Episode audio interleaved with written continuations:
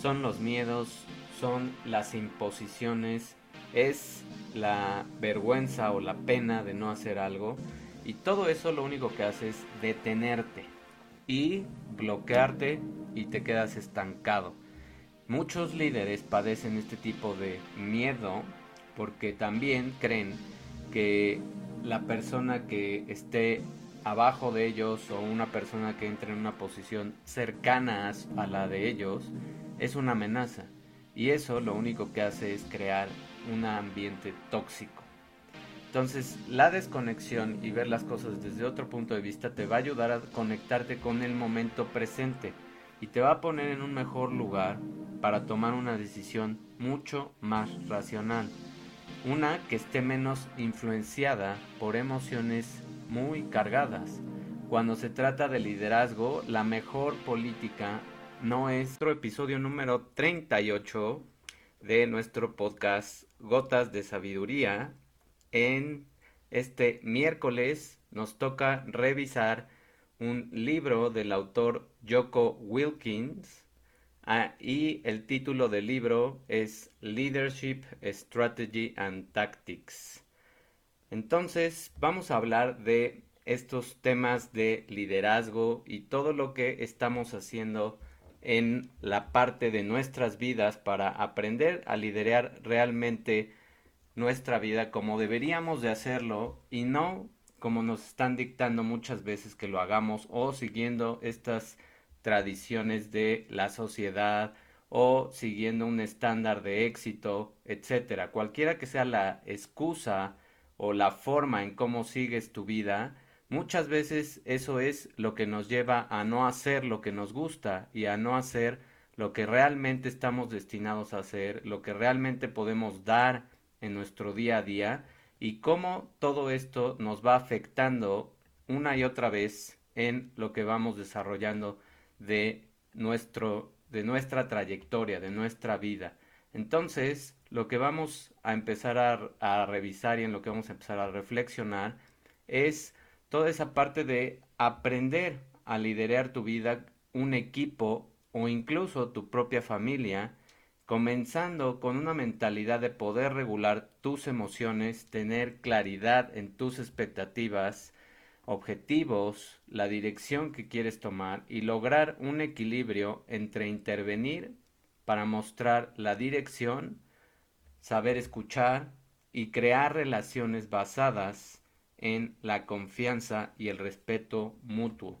Eso es lo que deberíamos de estar haciendo constantemente y muchas veces es necesario alejarnos de la situación para ver las cosas desde una perspectiva más amplia y no estar eh, pues simplemente dejándonos llevar por lo que el día a día nos va metiendo que es toda la parte de estrés, de bloquear lo que queremos, de pensar que no somos capaces muchas veces de eh, lograr ciertas cosas y también, por supuesto, tiene mucho que ver el tener metas reales, alcanzables y que estén agendadas, que tengan fechas para empezarse a realizar. Fuera de la vida de este autor, que fue un eh, SEAL de la Marina, un este pues un elemento de estos que son completamente avanzados en la capacitación que tienen, el autor descubrió que separarse de una situación es una de las mayores herramientas de un líder. Cada vez que tú te sientes que estás abrumado por todo lo que tienes que hacer, puedes dar un paso atrás y ver las cosas desde otro punto de vista y ver que muchas no es que tengas que hacerlas, son cosas que tú solito has ido creando en esos patrones de sabotaje y tóxicos que te van llevando a sabotearte y, por supuesto, a sentir que estás muy ocupado. Y no es lo mismo ser una persona ocupada que ser una persona productiva. Incluso puedes hacer eh, este ejercicio literalmente retrocediendo un paso desde tu escritorio alejándote y viendo realmente lo que tienes que hacer, viendo realmente tu agenda o de una conversación, respirar profundamente, darte un espacio, darte un break y alejarte de esa conversación y entonces regresar con otra perspectiva.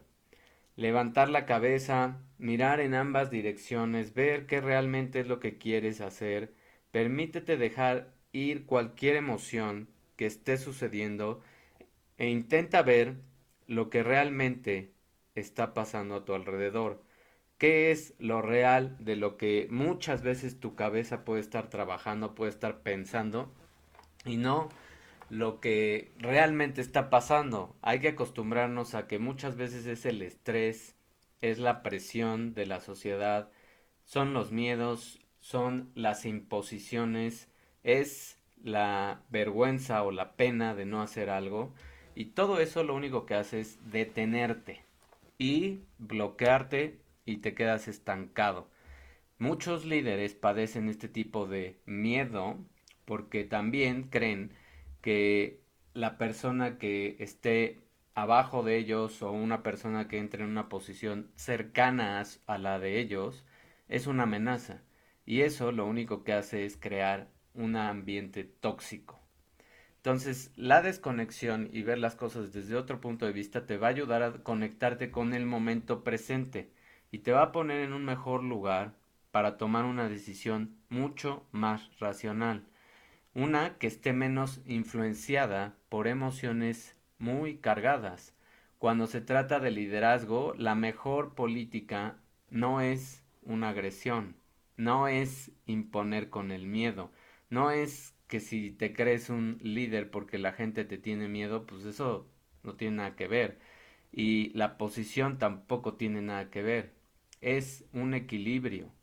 En la carrera de este autor como Navy SEAL, el autor tuvo una experiencia de primera mano con un mal liderazgo en un segundo eh, equipo o pelotón, como se le llama en, en la marina, un comandante de ese equipo se negó a considerar cualquier idea que no fuera suya. Este tipo de arrogancia dañó gravemente la moral del equipo. Era solo cuestión de tiempo antes de que tuviera que incorporarse un nuevo comandante y ¿cuál es el mensaje de todo esto? Un líder que impone miedo, un líder que no acepta opiniones, un líder que simplemente cree tener la razón todo el tiempo, pues no es simplemente un líder. El buen liderazgo surge de dos componentes fundamentales. Esa es la moraleja de esa historia. La dicotomía del liderazgo y la propiedad extrema. O sea, hacer que tú realmente seas capaz de ver tu vida desde otro punto de vista y las consecuencias de tus decisiones. Cuando este autor habla sobre liderazgo a las personas, a menudo se espera que compartan un enfoque muy directo de liderazgo. Se espera que ese enfoque esté basado en una jerarquía estricta donde la gente simplemente haga lo que le dice el jefe, sin hacer preguntas. Pero la realidad de lo que hace un buen jefe en el mundo militar o empresarial no es tan simple como eso. No es nada más la jerarquía, no es nada más si tenías contactos y alguien te puso en ese puesto. Tiene que haber una dicotomía, tiene que haber ese balance para un buen liderazgo y no puedes ser demasiado agresivo cuando eres un líder o demasiado pasivo. Por eso el balance es lo importante. Tampoco puede ser demasiado acaparador de, de la palabra o demasiado callado demasiado disciplina o demasiado fácil de manejar, que te manipulen y que mucha gente de la que es más hábil, pues son los que se hacen amigos del jefe o de la jefa y constantemente están aconsejando, pero son los que, por supuesto, menos, menos trabajan. La lista sigue y sigue. En esencia, un liderazgo exitoso consiste en crear relaciones sólidas basadas en una confianza, respeto mutuo. Solo haciendo esto puedes llevar a un equipo motivado y dedicado a la victoria. No va a suceder si eres inflexible y no escuchas las ideas de tu equipo. Un líder exitoso es un líder que se respeta Y para que eso suceda, las personas del equipo también deben sentirse respetadas y protegidas. ¿Qué es tener la propiedad extrema o realmente hacer tuyas las decisiones y las cosas que estás pensando? Significa reconocer todos los problemas, errores y planes fallidos. En pocas palabras, significa asumir tu responsabilidad de las cosas malas, sin excepción, por eso se llama extremo. Lo que tú decides, lo que tú haces, lo que tú estás pensando, no estar buscando culpables, sino realmente hacerse responsables de lo que está pasando. Eso es la propiedad extrema, por eso es el adjetivo de extremo. Si un miembro del equipo comete un error, llega tarde o no hace su trabajo, es también algo que te corresponde a ti si tú eres el líder. Porque al final tú tienes que ver que este tipo de personas pues corrijan ese comportamiento o de dónde está viniendo ese comportamiento, también hablar con ellos. Después de todo, la falla de una persona es el hecho de que no has entrenado adecuadamente a ese personal. Es lo mismo en un equipo, cuando se explican una jugada en deportes, cuando se, eh, se requiere de que todos participen, muchas veces cuando esos elementos tóxicos a veces no están haciendo su trabajo, pues hacen que todo el equipo arrastre la consecuencia.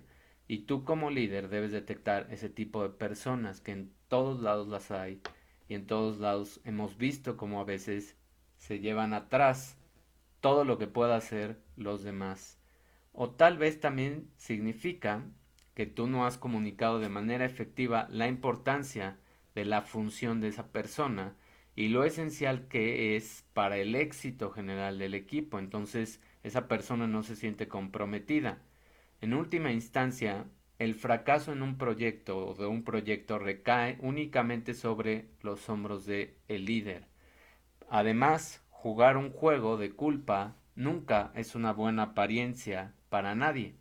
Hay un concepto que es muy popular que sugiere que las personas nacen con ciertas habilidades y talentos, o no.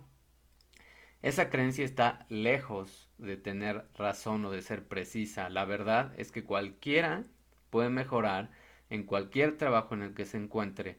Y eso es algo muy importante de tenerse en cuenta, especialmente si de repente te encuentras liderando un equipo y te sientes abrumado por la responsabilidad. O peor aún, si sufres el síndrome de impostor, que muchas veces puede pasar. La sensación de que no mereces estar en esa posición, o si estás cambiando de carrera, es complicado empezar a manejar nuevas habilidades, empezar a aprender cómo eh, hacer las cosas, te vas a equivocar y no pasa nada, son errores, es un aprendizaje otra vez.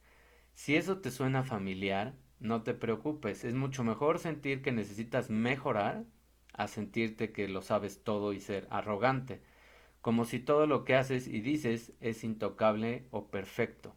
Entonces, Ahora, ¿cuál es el mensaje clave de todo esto de aprender este tipo de liderazgo? Los principios básicos del liderazgo incluyen que seas humilde y que tengas la voluntad de tomar el mando. En primer lugar, ¿qué significa recoger todo? Eh, bueno, ¿qué significa más bien ponerte tú a hacer un trabajo que en teoría no es de tu posición. O sea, remangarte y hacer las cosas. A menudo los líderes pueden sentir que son demasiado buenos para participar en una tarea tan insignificante.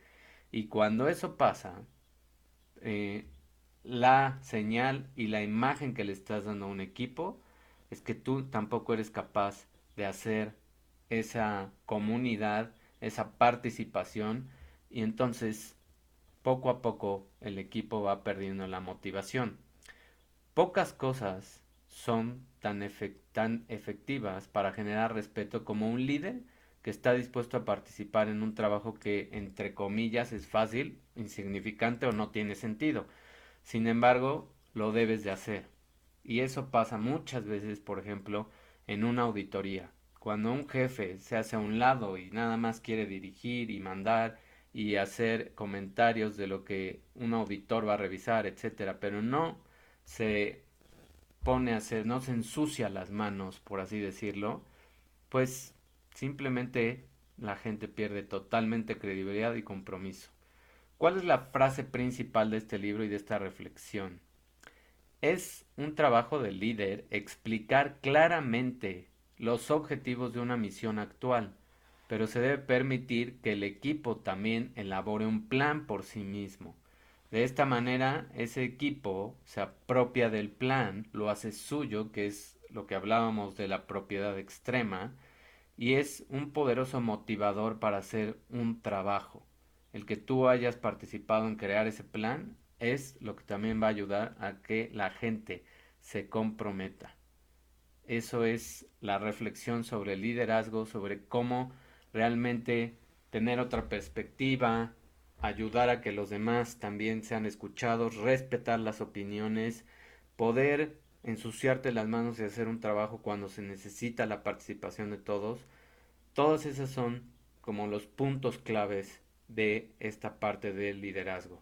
Espero te haya ayudado esta reflexión. Si te gustó, si te hice pensar y crees que le puede ayudar a la gente, sobre todo a varios de los algunos pseudo líderes y otros que sí son líderes, les puede servir, pues ayúdame a una dar una reacción, un comentario, una duda y algún tema que también te gustaría que yo empezara a revisar y por supuesto a compartir este video.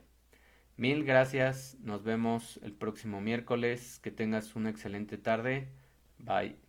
Gracias por escuchar este episodio e integrarte en nuestra nueva comunidad para cultivar más conciencia y atención en tu salud interior para crear una nueva generación de humanos.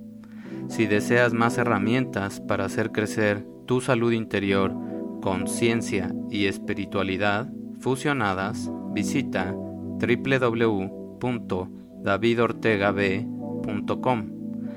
Recuerda que puedes suscribirte para convertirte en un miembro premium de esta comunidad y recibir muchos beneficios en las cinco áreas claves de tu salud interior, que son la nutrición, metabolismo, resiliencia emocional, conciencia y abundancia.